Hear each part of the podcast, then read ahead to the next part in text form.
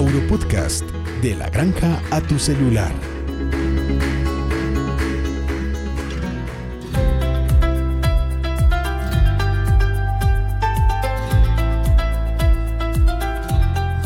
Hola a todos, bienvenidos a un nuevo capítulo de Auropodcast. Eh, hola Cris, de, de regreso. Hola Danilo, ¿cómo vas? Sí, aquí en un nuevo episodio de Auropodcast. Entonces, ya que estamos renovados y que venimos con toda la actitud, hoy tenemos un invitado especial. Cuéntanos quién es. Bueno, eh, Danilo, bueno, antes de hacer la introducción al invitado, pues quería comentarte que en Aurofarma eh, nos interesamos por tener productos modernos, innovadores, tener productos diferenciales con, con respecto a las demás eh, compañías de la industria farmacéutica acá en Colombia. Esto es, esto es muy importante. Y para ello invitamos a una persona reconocida en la industria en cuanto a temas de desarrollo e innovación. Y cuando escuches el nombre le preguntamos sobre su origen. Bueno, Cris, entonces dejemos que nuestro invitado se presente. Auropodcast Aurofarma, la solución veterinaria para animales de producción y de compañía. Mi nombre es Ahmad El Menisi, eh, yo soy químico farmacéutico, soy egipcio. Eh, tengo maestría en el campo de formulación de productos farmacéuticos y productos eh, cosméticos. Estoy en el proceso de terminar mi doctorado también en el mismo campo. Tengo una experiencia de más o menos 20 años en este campo, en este trabajo de formulación y desarrollo e innovación. Excelente. En cuanto a la industria, ¿qué tipo de productos has desarrollado que no hayan eh, salido completamente cero, desde cero de, de, tu parte, sino que hayas acompañado en el proceso alguna compañía? ¿Qué tipo de productos? Eh, y enfocados, digamos, para mascotas, animales de producción. Eh, Coméntanos un poco sobre eso. Bueno, claro. Eh, generalmente el trabajo no fue solamente enfocado en la parte eh, farmacéutica veterinaria, también en la parte de alimentos, en la parte de, de, productos farmacéuticos para humanos, la parte farma, okay. y también en la parte eh, de insecticidas. ¿sí?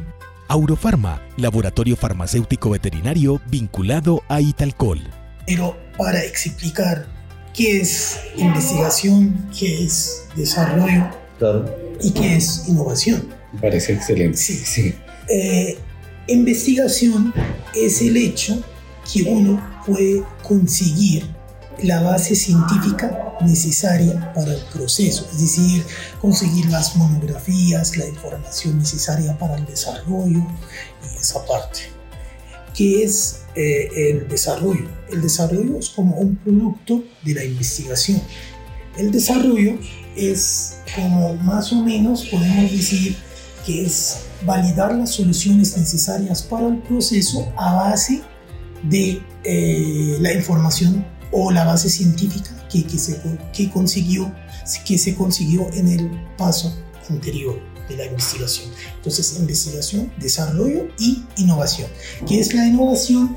La innovación es conseguir el fruto final o, como, como lo podemos decir, que conseguir el valor final ¿sí? del desarrollo. ¿sí? ¿Por qué? Porque si el desarrollo es eh, distinguido, es bien, la innovación es el, el, el, resultado final que uno va a tener algo innovador o algo diferente que nadie más lo tiene y sirve para eh, el metatrabajo. Uh -huh. eh, ¿Para qué sirve la investigación, el desarrollo y la innovación?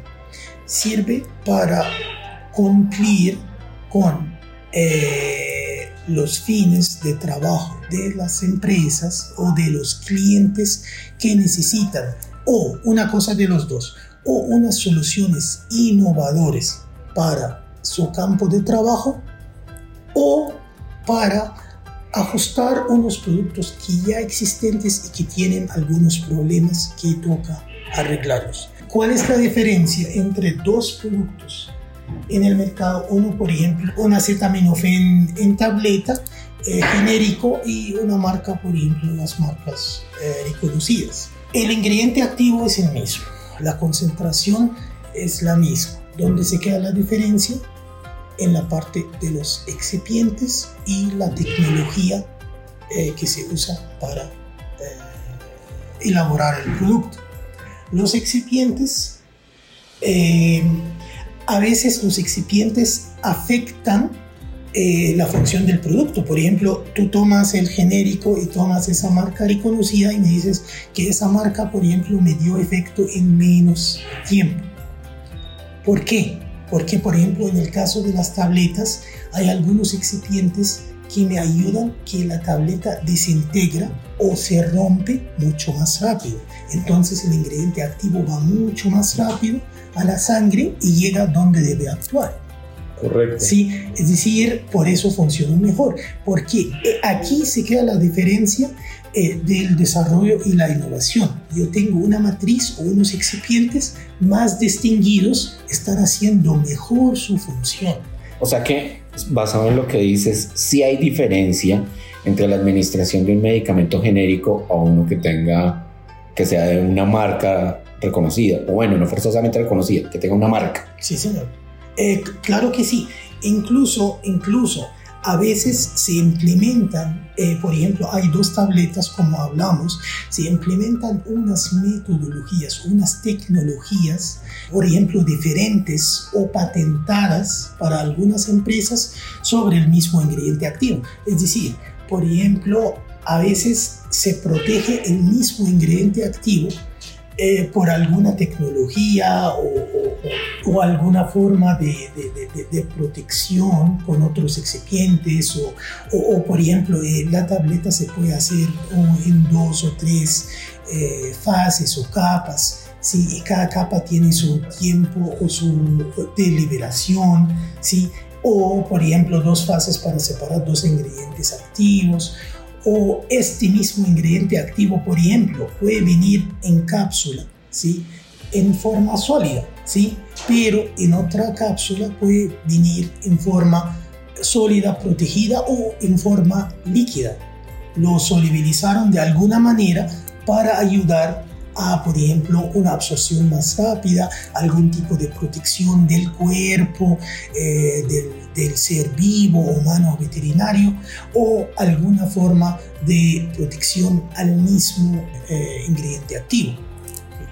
Buenísimo. O sea que ahí nos queda claro que si hay diferencias entre medicamentos genéricos y eh, medicamentos que tengan alguna marca. Diferencias en cuanto a ¿por qué no decirlo la misma inocuidad? Sí, señor, porque la forma farmacéutica, por ejemplo, es la misma, el ingrediente activo es el mismo, eh, la forma de aplicación y la dosis es la misma, pero la matriz, es decir, los excipientes eh, o los es la fórmula secreta de cada producto. Sí, señor. Exacto. Los, los no activos, como los llaman, así de una forma muy sencilla, esos no activos no solamente sirven para tener un volumen suficiente para que uno se trate con eso, porque a veces, a veces por ejemplo, ingredientes activos de 10 miligramos uno los, no los puede tomar así, sino que toca aumentar el volumen, pero sirven también para facilitar eh, la liberación eh, en el cuerpo, para protegerlo, para otros fines eh, muy importantes. Interesante. Otra cosa también que podemos hablar, el proceso de la investigación y desarrollo no es eh, eh, un tema propio del especialista de investigación y desarrollo, es un trabajo de equipo. Es un equipo, por ejemplo, eh, ustedes son los médicos veterinarios en la industria farmacéutica veterinaria, es muy importante que ustedes nos recomiendan qué ingrediente activo el que sirve para eh, tal especie, a qué concentración, que ustedes opinan también después de hacer los ensayos. Sí, eso sí, es muy fácil de aplicación eh, para el animal y para también eh, el dueño o el cuidador del animal. ¿sí? Em, el tema de también, como, como sabemos, eso entre todos, entre los médicos veterinarios, entre el personal de desarrollo, entre el personal de calidad que le toca revisar la calidad de eh, los ensayos que, que, se están haciendo. Y claro, entre también eh, el tema de, de, todos los colaboradores en el medio y los eh, administrativos. Entonces ustedes en el tema de desarrollo, de investigación y de innovación tienen que estar asesorándose no solamente de una de un punto técnico que manejan ustedes, sino también, eh, digamos, del punto de vista veterinario, que es el que sabe las necesidades de los animales, las necesidades del cliente y las necesidades del mercado. Exactamente, sí, señor. Exacto. Y digámoslo así, que a nivel de venta en campo o el uso de los productos ya directamente en los pacientes, también es clave que el equipo comercial o la fuerza de ventas, que principalmente también son colegas, son médicos veterinarios, conozcan la diferencia con los productos competidores, ¿sí? Ah. Basado en lo que dices, en la innovación y el, el desarrollo que tiene cada uno yo, yo quería llegar a ese punto y es cómo afecta esto, cómo, cómo se ve reflejado esto en la medicina veterinaria y es en la calidad de los productos que se le, que se le dan a los animales ya sean suplementos, ya sean medicamentos, y cómo estos van a representar en una mejoría en sus animales. Y mal o bien siempre se ve representado en el precio. Eh, como hablamos, eh, el, proceso de, de investigación y desarrollo e innovación no solo se enfoca en la calidad, sino también en la necesidad, ¿sí? No solo calidad, sino también necesidad, necesidad del mercado, eh, necesidad eh, del propio animal, ¿sí? qué forma farmacéutica le conviene más, qué eh, presentación eh, de alimento o de suplemento que es más fácil. Incluso llegamos hasta eh, la selección correcta de los sabores y presentaciones, como sabemos que eso también es importante y eso está entre todos los elementos del sistema. Entonces, como hablamos, calidad más necesidad. Necesidad del mercado, necesidad del animal, necesidad del cuidador del animal para tener un proceso completo y eficaz. Amat, hay un término, saliéndome un poco de, del hilo por el cual estás llevando la conversación, pero hay un término que has empleado bastante, que nosotros lo conocemos, pero posiblemente nuestros escuchas no, que es forma farmacéutica. ¿Sí? ¿Podrías explicarnos, por favor, ¿De qué se trata? ¿Qué es una forma farmacéutica? Eh, la forma farmacéutica es la presentación que tiene eh, el medicamento.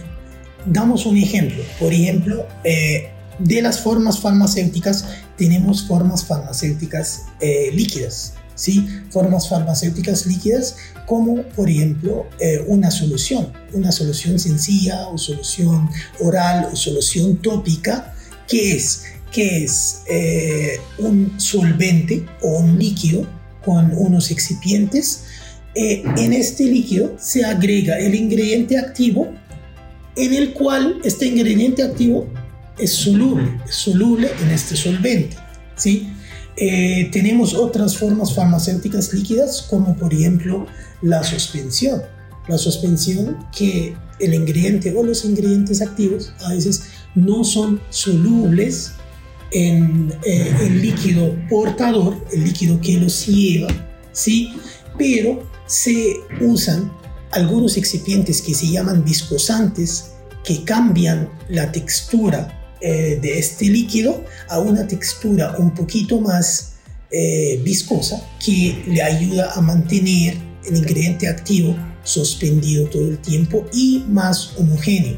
Tenemos formas farmacéuticas sólidas ¿sí? como por ejemplo las tabletas, y está claro del término sólido, las tabletas son sólidas y las cápsulas con todos sus tipos son sólidos. También en la industria farmacéutica y alimenticia y suplementaria veterinaria, tenemos el polvo, sí, la forma farmacéutica del polvo en premezclas o en, eh, en medicamentos, en todo tenemos esa forma farmacéutica eh, para reconstituir o para hacer una mezcla, aplicación directa o mezcla con eh, los alimentos.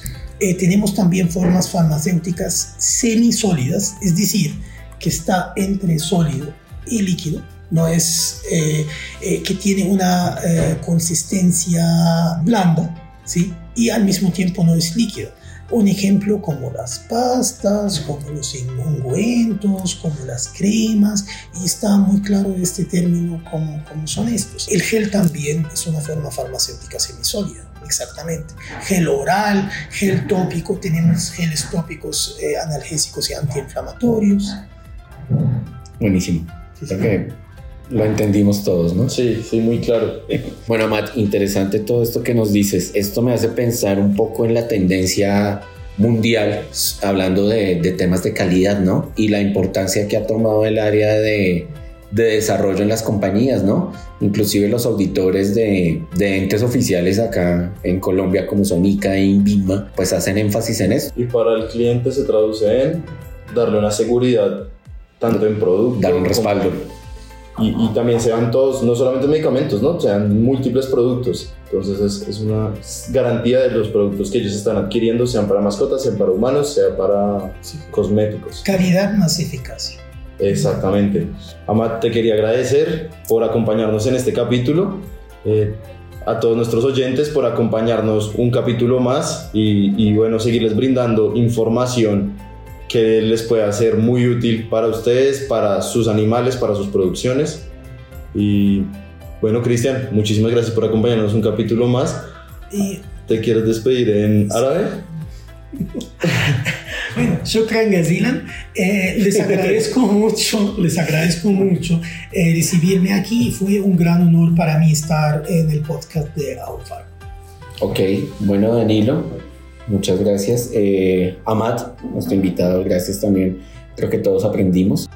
Los invitamos a que nos sigan en nuestras redes sociales y también nos escuchen en Spotify, en, en, Apple Podcast y en Google Podcast. Nos vemos, nos oímos en un siguiente episodio. Hasta luego. Para seguir escuchándonos, suscríbete a Auropodcast en Spotify, Apple y Google.